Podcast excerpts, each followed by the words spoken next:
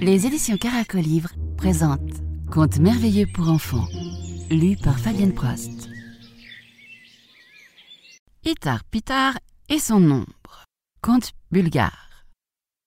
Un jour, Itar Pitar alla au marché. Il était rempli de monde.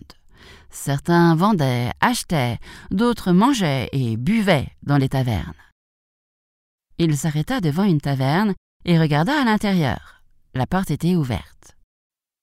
Là, il vit dix casseroles de nourriture qui bouillonnaient, les unes plus appétissantes que les autres.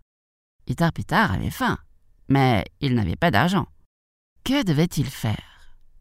Dans son sac, il lui restait un seul morceau de pain sec.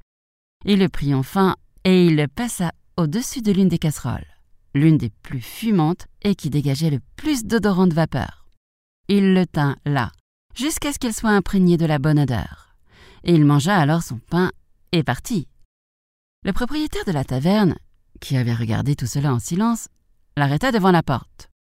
Et où allez-vous sans payer Que devrais-je donc payer Ce que vous avez mangé Oh N'avez-vous pas vu que je n'ai pris que la vapeur qui s'échappait de la casserole Ce ne peut être que de la vapeur, mais la vapeur coûte de l'argent.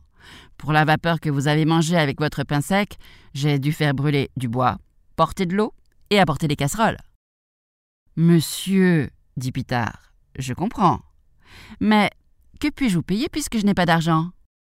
Si vous n'avez pas d'argent, alors vous recevrez dix coups de bâton. Comme ça, vous saurez que la prochaine fois, on ne vole pas la vapeur. Une foule commença à se rassembler autour d'eux. Ok, commencez à me frapper, dit Pitard. Et il se tenait debout, dans la lumière. Mais faites attention à ne pas me toucher, puisque je n'ai pas touché à votre nourriture. Sinon, vous allez l'avoir sur le dos. Mais, enfin, qu'est-ce que je dois frapper? dit le tavernier perplexe. Frappez mon ombre, dix fois.